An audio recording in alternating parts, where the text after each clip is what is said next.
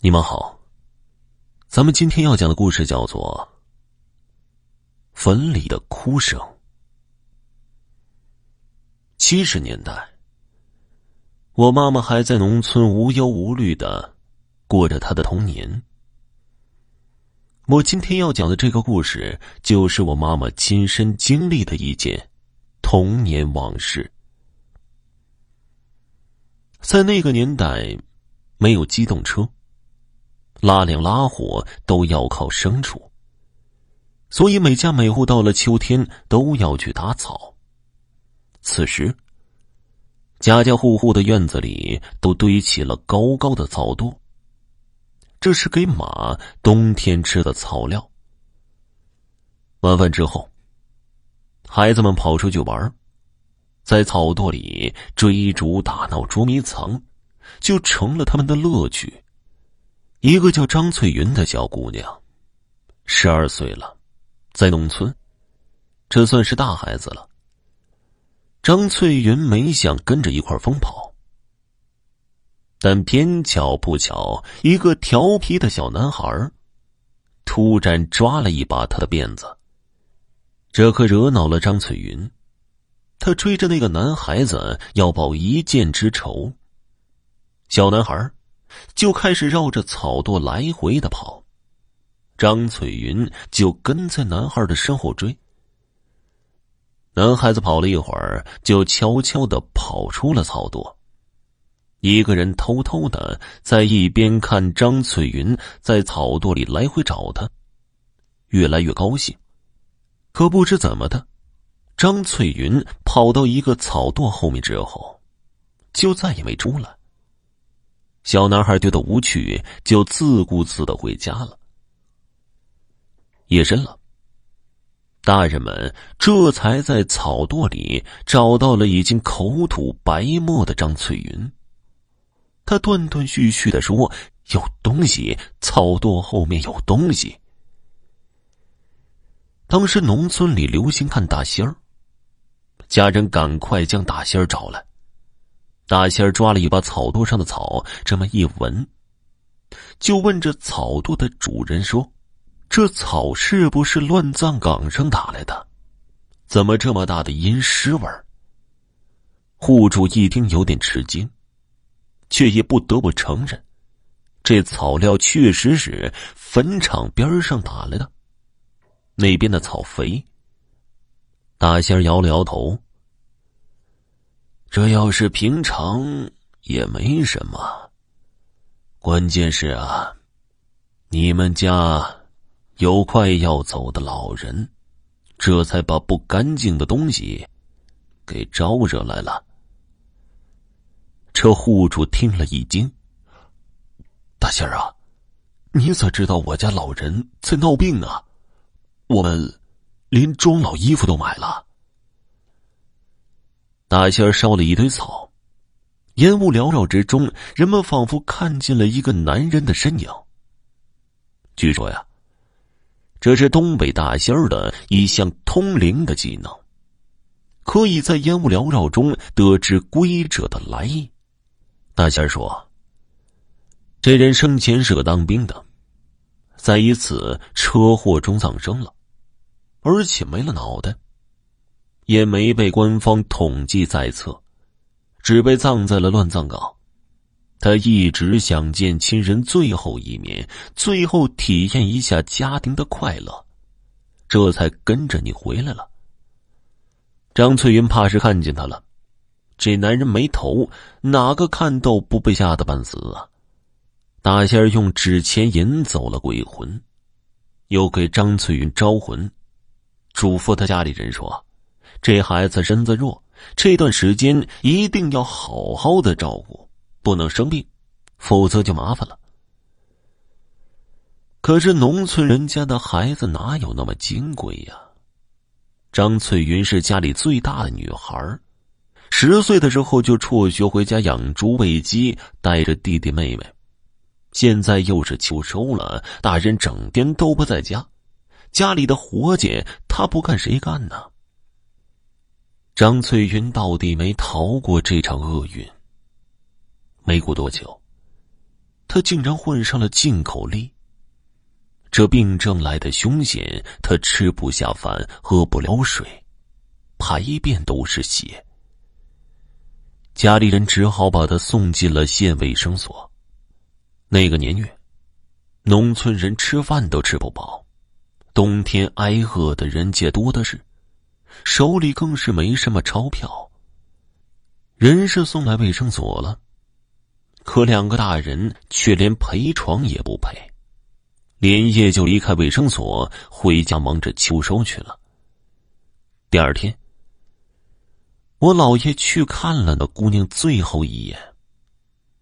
我姥爷看她一个人在卫生所孤零零的可怜，面黄肌瘦，已经几天水米未进了，还没个人照顾，便对张翠云说：“你放心吧。”大伯明天就说他们去，让你家亲戚都过来看你，轮流陪着你。大伯，你过来我就开心了。你别叫任何人来看我，你让他们好好的秋收吧。等我好了，我去看他们去。我到时候要看大爷，看老叔，看我婶子。和他的孩子，可怜张翠云一个十二岁的农村姑娘，生命终点将至，却还懂事的记挂着别人，怕耽误了大人们秋收。我姥爷刚离开县卫生所，卫生所就一个电话打到了村子里，说张翠云死了。得知了这个消息，张翠云的父母才坐着别人家的马车，慢悠悠的去了县城卫生所。赶马车的人要去城里办事把他们夫妻放到卫生所门口就离开了。夫妻二人领了张翠云的尸体，便用草席子裹了起来，打算扛回家。可扛到半路，实在扛不动了。就顺手扔在了路旁的山坡上，打算明天驾上马车再来拉走。第二天，所有人都赶来给张翠云送葬。可众人到两夫妻放尸体的地方一看，干干净净的，哪里有那草席子的影子呀？村里人找了很久，终于。